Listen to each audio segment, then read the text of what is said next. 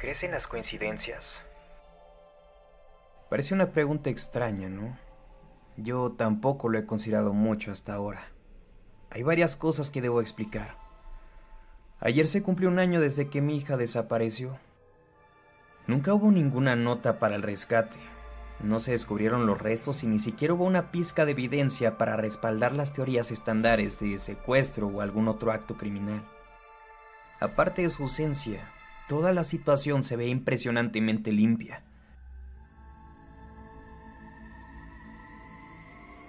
A tan solo 14 años de edad, había desaparecido sin dejar rastro. Su nombre era Emily. Ahora puedo usar ese funesto era con seguridad.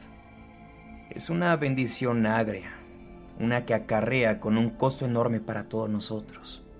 Cuando Emily desapareció nos dejó a todos en un estado de ansiedad perpetua. El limbo monstruoso de la incertidumbre. Cada llamada telefónica era una aguja presionada contra nuestra piel y cada reportaje que se transmitía sobre esa pobre chica que permanecía desaparecida y se presumía muerta, se sentía como sofocar nuestras gargantas con agua hirviendo. El no saber, esa era la tortura real. Hasta ayer en verdad lo creía. Hasta ayer cuando recibí un correo de un remitente que no conocía. Un correo que declara contener la verdad de lo que le pasó a Emily aquel terrible día. Lo siguiente es el contenido del correo.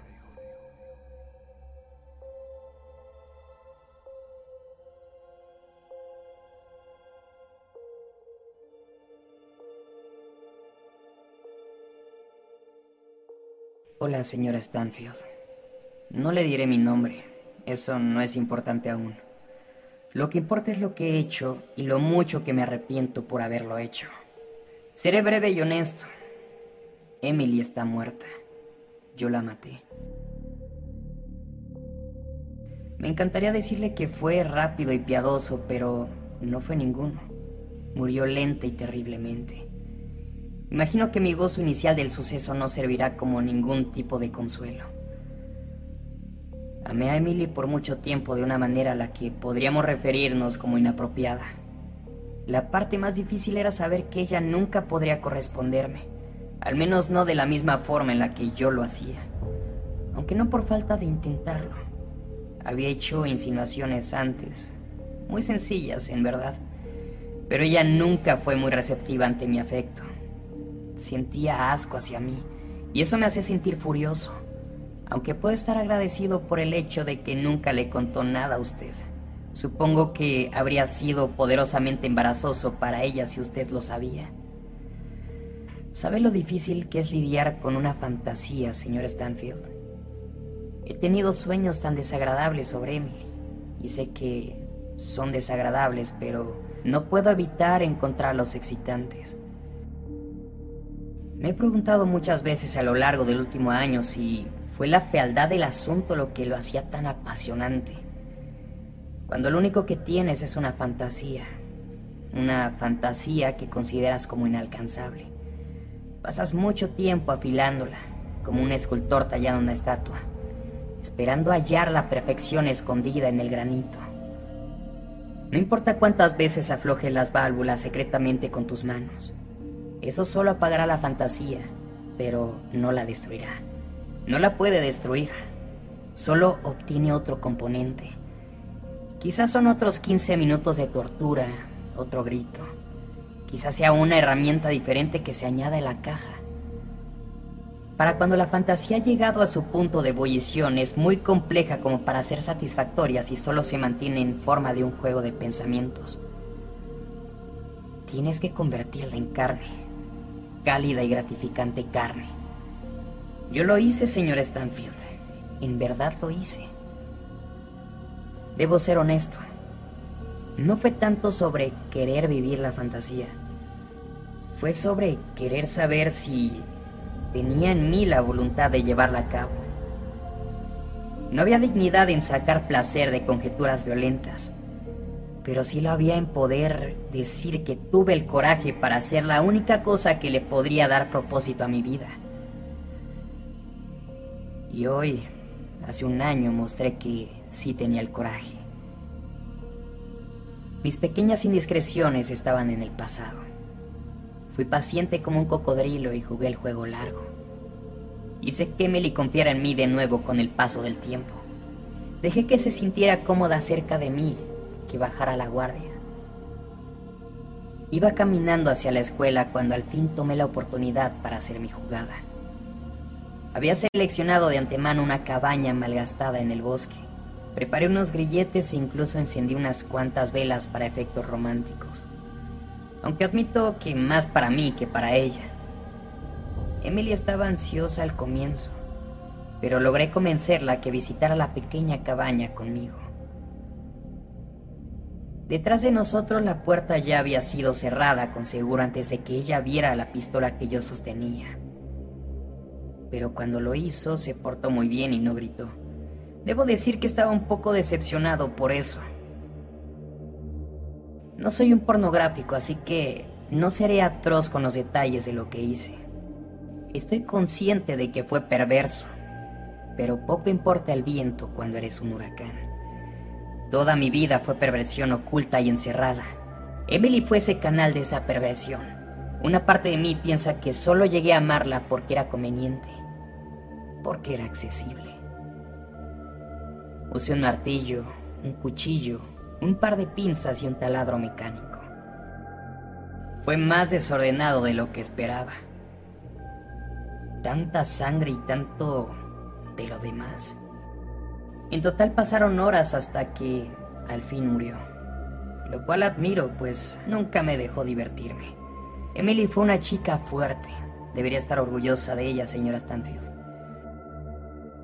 Para resguardar mi orgullo, me gustaría decir que no la violé antes de que muriera. No me pude forzar a cruzar esa barrera, sabiendo que sus ojos estarían en mí mientras sucedía. Ese pensamiento me disgustaba. Murió hasta donde yo sé, virgen. Una vez que había terminado con ella por completo y la euforia de todo ya había pasado, surgió en mí la realización de lo terrible que fue lo que hice. Mi placer se tornó en repugnancia y toda la dulzura que estaba dentro de mí mientras la mataba se sintió amarga. Me di cuenta de que no estaba destinado a ser un asesino que eso no encajaba conmigo, que más allá del placer temporal del acto, el pensamiento de tomar la vida de alguien me indignaba. Fue un soñador que cometió un terrible, pero terrible error. Uno que le costó la vida a una joven prometedora. Si había un plan mayor del que todos somos parte, podía sentir que lo que yo había hecho fue un desvío de la ley natural. Estaba decepcionado de mis acciones y de mí mismo. Ese pequeño experimento me había reventado en la cara por completo. No tenía la habilidad para sobrellevarlo. Una vez que había superado la ola inicial de miedo y pánico, corté el cuerpo de Emily en pedazos pequeños que eran fáciles de cargar. Tomé todos los pedazos envueltos en tela y los quemé en el bosque usando combustible. Luego de eso enterré el lote de huesos achicharrados y cenizas deseando que pudiese simplemente olvidarme de todo. Matar a Emily y hacer las cosas que le hice a su cuerpo no fueron actos de coraje. He comprendido esto a lo largo del último año. Fueron actos de obsesión y cobardía de una persona que no es lo suficientemente fuerte como para superar sus impulsos más oscuros. He estado invadido por la culpa, envuelto en recordatorios de la vida que he tomado y que nunca podré devolver. Es por eso que he decidido hacerlo más cortés e informarle que tomaré otra vida. La mía. Lo único que podré llegar a ser es un peligro para las personas que me rodean. Una bomba de tiempo destinada a estallar y herir a otro inocente. Lo único altruista para una persona en mi posición es removerse a sí misma del problema. Lo siento por lo que le hice a Emily. No espero que me perdone ni tampoco creo que lo merezca.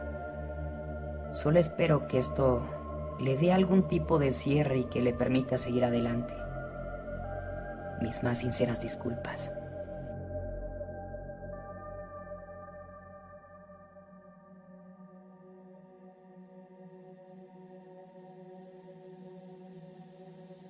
Tras leer el correo lloré por horas.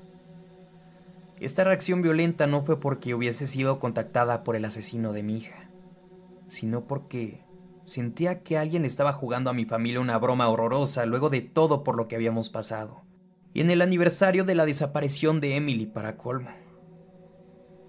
No se lo mostré a mi esposo ni a mi hijo. Cargué con la cruz por mi propia cuenta y vestí un rostro valiente para ellos, sabiendo que el aniversario era duro para todos. No dejaría que el monstruo al otro lado de este correo destruyera a mi familia. Pero esta mañana escuché un disparo sonoro desde la habitación de Joseph, mi hijo. Para cuando mi esposo y yo forzamos la puerta ya era muy tarde. De alguna forma había conseguido un arma y se disparó en la frente. Así que, con esto en mente, te preguntaré de nuevo. ¿Crees en las coincidencias?